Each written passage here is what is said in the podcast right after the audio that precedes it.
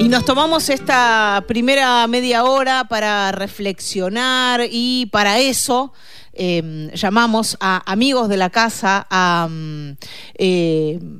hombres y mujeres que forman parte del sistema de ideas de Mario, con quienes ya hemos hablado aquí en este Gente de a pie. Así que saludamos ahora a Eduardo Rinesi, filósofo, politólogo y educador. ¿Cómo estás, Eduardo? Te saludamos acá con Juan Manuel Carg. ¿Qué tal, Mariana, Juan Manuel? ¿Cómo están? Muy bien. Bien, un saludo grande. Bueno, che. La última vez nos habíamos visto allá por la Feria del Libro. Cierto, ¿No? cierto. Y, y si no me equivoco fue justamente por, por una entrevista que, que tuvimos acá para el programa. Sí, sí, sí. Sí, me, acu- me acuerdo muy, me acuerdo muy bien de esa entrevista y me acuerdo en general muy bien de, de las diversas charlas que hemos tenido allí al aire libre en el patio ese de la, de la Feria del Libro con Mario. Siempre era una alegría, un placer. este Así que tengo, tengo, tengo el mejor de los recuerdos de esas charlas, así como de todas las charlas que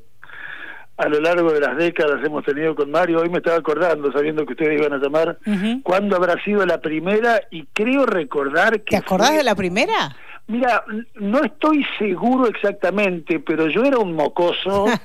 eh, a comienzos de los 80, un estudiante universitario, militaba en el Centro de Estudiantes de la Facultad de Ciencia Política de Rosario, y, y, y alguna vez lo fuimos a buscar, me acuerdo, para charlar a Mario Weinfeld con otro compañero, y, y, claro, Mario Weinfeld era para mí que la, la pluma de Unidos, ¿no? Este, junto con el Chacho, junto con, con Horacio, junto con Arturo Armada, qué sé yo, y, y nos atendió allí en la unidad básica que tenían en la calle Gurruchaga, este, de Buenos Aires, y, y conservo un recuerdo de eso, por- porque además después nos fuimos a tomar un café, no sé si estaba el Chacho, este, Daniel García Delgado, no sé, yo tocaba el cielo con las manos, estaba leyendo toda mi bibliografía, estaba conversando con toda mi bibliografía en una mesa de café. Este, tengo un lindo recuerdo de ese primer encuentro con Mario y después fueron miles a lo largo de las décadas, ¿no? Eduardo, acá la... El libro siempre eran muy lindos, eran muy muy gratos. tengo la impresión de que le gustaba muy, bueno, tengo la impresión de que le gustaba mucho siempre, ¿no? La, la, la radio a Mario, pero ahí en la feria del libro se lo veía siempre contento, entusiasmado, en medio del despelote, de que la gente pasaba, lo saludaba, se, se frenaba, ¿no? E- Era un ambiente este como como como muy este muy lindamente despelotado. Eduardo, sí, y, yo me acuerdo, bueno, que, él estaba muy contento cada vez que venías vos, tengo algunas imágenes, te prometí eh, que te las iba a pasar y todavía no las te las pasé, pero ahora, ahora quiero que hablemos un poco de, de la actualidad también, aprovechando eh, que, tenemos la comunicación con, con vos, porque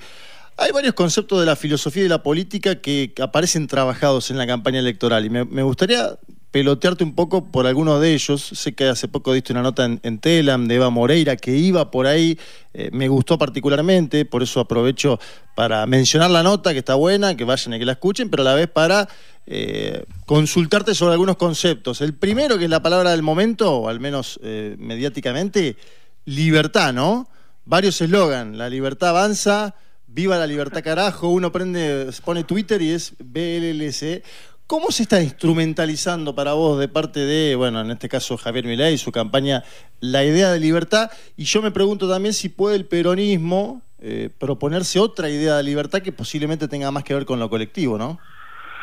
No es que puede el peronismo proponerse otra idea de libertad, sino que la historia del peronismo es la de la militancia por Claro. una idea muy muy importante de la libertad, que evidentemente no es la que vocifera, ruge, grita este personaje este eh, incalificable de la política argentina que, que, que, que verdaderamente maltrata las palabras y esa palabra en particular en el modo en- en que las articula sin ninguna reflexión, sin ninguna este, densidad. Me viene a la cabeza ahora, ahora que me haces esta pregunta y ya que recién mencionábamos el nombre de Horacio González, un artículo hace miles de años de Horacio González cuando este, este, este eh, eh, personaje de apellido Vélez, que era ministro del Interior Sí. en una época de, de, de- de Menem, había acuñado la expresión eticazo. Y, Horacio decía, la idea de ética es demasiado importante para maltratarla con el sufijo aso, ¿no? que necesariamente la simplifica, que necesariamente la convierte en un masazo eh, que, impide una reflexión atenta sobre lo que contenía esa palabra. Y con la idea de libertad pasa lo mismo. La, la palabra libertad es una palabra muy antigua de los lenguajes políticos de Occidente, ha sido pensada en el interior de distintas tradiciones. Yo diría, para resumir brutalmente, puesto que estamos en la radio y no hay tiempo para otra cosa, diría, eh, hay una tradición liberal que pensó la, la, libertad de modos muy interesantes, como la libertad de los individuos frente a los distintos factores y poderes que amenazan conculcarla o asfixiarla, los monopolios, las corporaciones, los grandes grupos empresarios, la opinión pública, ¿no? Eh, hay otra gran tradición que es la tradición democrática que pensó la libertad no tanto como libertad de, sino como libertad para, y sobre todo para participar de manera deliberativa y activa en los asuntos públicos. Y hay una tercera tradición que pensó la libertad, que es la que a mí me gusta llamar tradición republicana, palabra esta última que no pienso regalarle a la manga de conservadores que se han apropiado de ella en la discusión política argentina para nombrar con ella algo que está muy por debajo de lo que ella nombra, porque república es cosa pública, es bien común, es patrimonio colectivo, es bien general, es felicidad del pueblo. Entonces la idea republicana de, de, de libertad es la que entiende que nadie puede ser libre en un país que no es libre y que por lo tanto el sujeto de la libertad no es solamente el individuo, los ciudadanos o las ciudadanas, sino también y como condición de posibilidad para que esos individuos puedan ser libres, el pueblo. Y lo que a mí me parece importante subrayar es que en estas tres tradiciones que han pensado a lo largo de los siglos la cuestión de la libertad, la libertad no está del otro lado, como pretende este personaje caricaturesco que grita y que no piensa ni invita a pensar, no está del otro lado del Estado.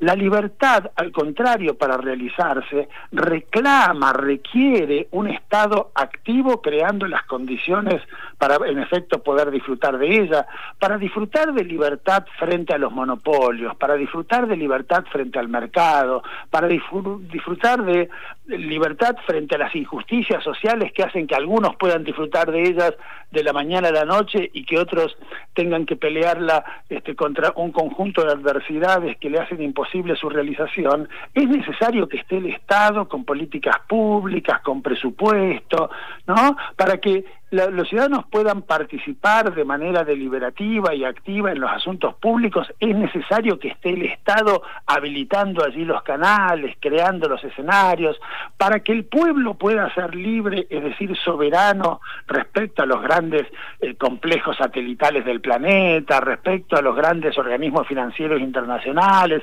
respecto a las fuerzas que muchas veces exceden la propia nación, tiene que estar allí el Estado creando las condiciones para esa soberanía. Entonces, a mí me parece que la trampa de este modo gritón e irreflexivo de pensarse la libertad o de vociferarse la libertad es que nos quiere hacer creer que la libertad está del otro lado de aquello que por el contrario la reclama y, y la necesita. Es porque hay Estado que es posible que seamos libres en todos los sentidos en que esa riquísima palabra tiene algo para decir a, nuestra vida política contemporánea. Y a mí me parece que el peronismo y que en general las tradiciones democráticas argentinas se han preocupado mucho por la libertad, exactamente cuando se preocuparon por no desmantelar el Estado, por no destruirlo, por no desguazarlo, ¿no? sino al contrario por sostener desde el Estado políticas públicas activas para hacerla posible. Eso, en, efecto, es una preocupación fundamental de este gobierno, de los gobiernos de siglo progresista que hemos tenido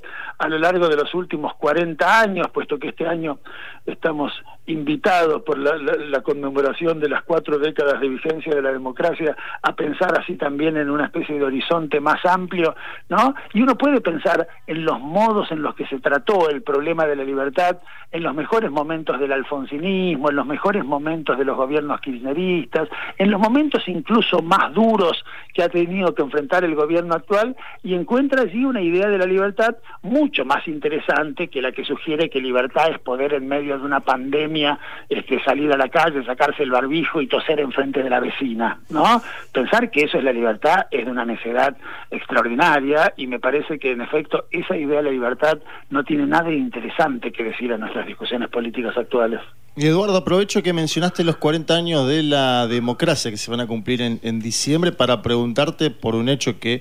conmocionó, yo creo, a la mayoría de los televidentes que vieron el debate pasado, que son las frases o conceptos similares vertidos por Javier Milei a los de Macera, ¿no? En un debate que midió más de 40 puntos, es decir, que miró el país. Y ahí me ponía yo a pensar si no se puede leer la elección argentina en clave a lo que viene sucediendo también en, en, este propio hemisferio, ¿no? El año pasado hubo una elección presidencial en Brasil con el frame democracia versus autoritarismo, lo mismo sucedió en los Estados Unidos de América cuando Biden enfrentó a Donald Trump. Eh, ¿Cómo pensar hoy, en el año 2023, con un avance concreto de la derecha más extrema en la Argentina, a la palabra democracia y, qué democracia también, no? Sí, eh, eh, lo de mi ley en el debate del último domingo eh, superó, me parece, lo que todos esperábamos escuchar de él en términos de reivindicación muy explícita de un periodo tremendo de la historia política argentina eh, eh, y, de, y de proclamación de un autoritarismo que es muy asustador. Eh, está claro que ese autoritarismo no asume hoy, por lo menos en principio, las formas que asumía en los años de plomo, digamos, de, la dictadura militar, con todo su tremendo aparato represivo y, y, y, y sus formas sistemáticas de este eh, eh, castigo este, de, de, las poblaciones, de los, de, los individuos, de los cuerpos.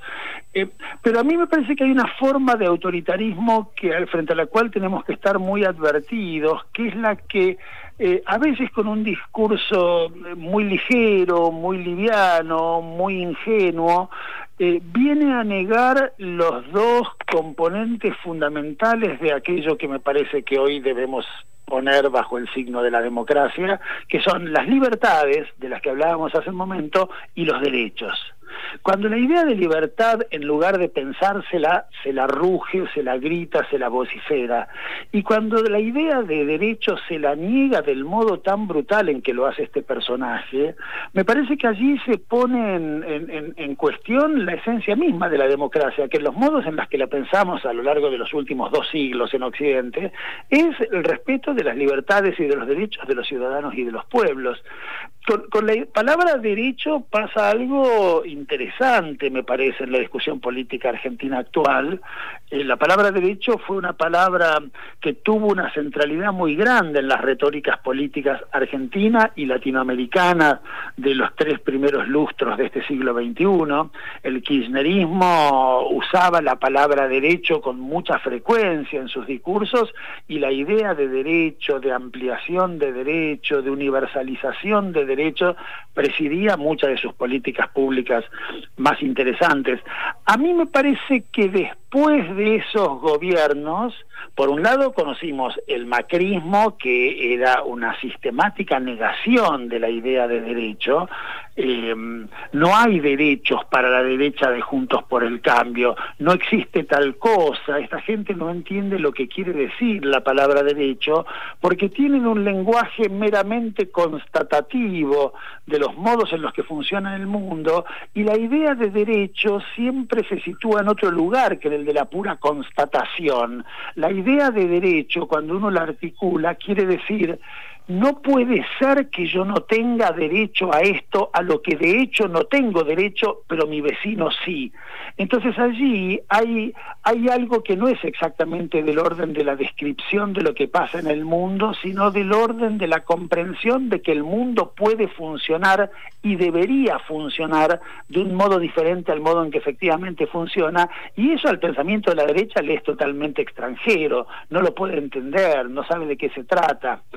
A mí me parece que el actual gobierno de Alberto Fernández, que no ha hecho de la palabra derecho una palabra fundamental de su retórica, y aquí creo que la circunstancia de la pandemia tiene una centralidad muy grande, porque lo que hizo el gobierno de Alberto Fernández fue poner en el lugar donde el gobierno kirchnerista de las décadas anteriores había puesto la palabra derecho, el gobierno de Alberto Fernández puso la palabra cuidado.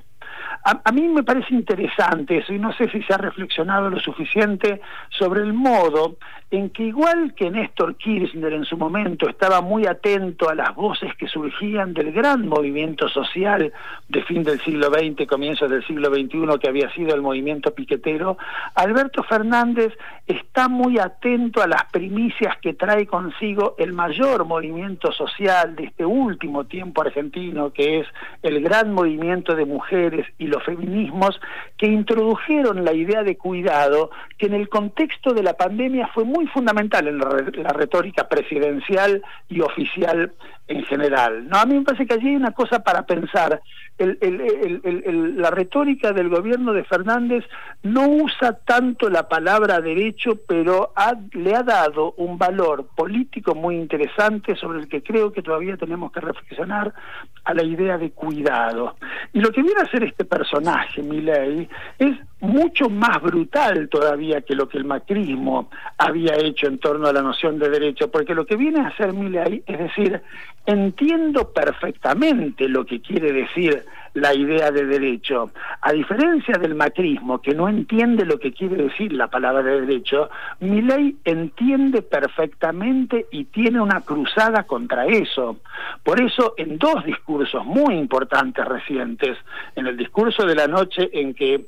eh, eh, eh, sale ganador de las PASO y en el discurso del otro día del debate presidencial, dice algo que va al corazón de la verdadera cosmovisión que quiere impugnar cuando dice que es una barbaridad la idea de que donde hay una necesidad nace un derecho. Porque lo que mi ley quiere decir es, está bien que en una sociedad haya necesidades, está bien que en una sociedad haya desigualdades, pero no me vengan a hacer de esas desigualdades el motivo para proclamar un derecho que sale plata que yo no tengo ganas de poner para que los pobres puedan comer dos veces por día. Eduardo, te agradecemos por echar luz en estos días. Seguramente vamos a volver a, hablar. Me quedaron muchas palabras para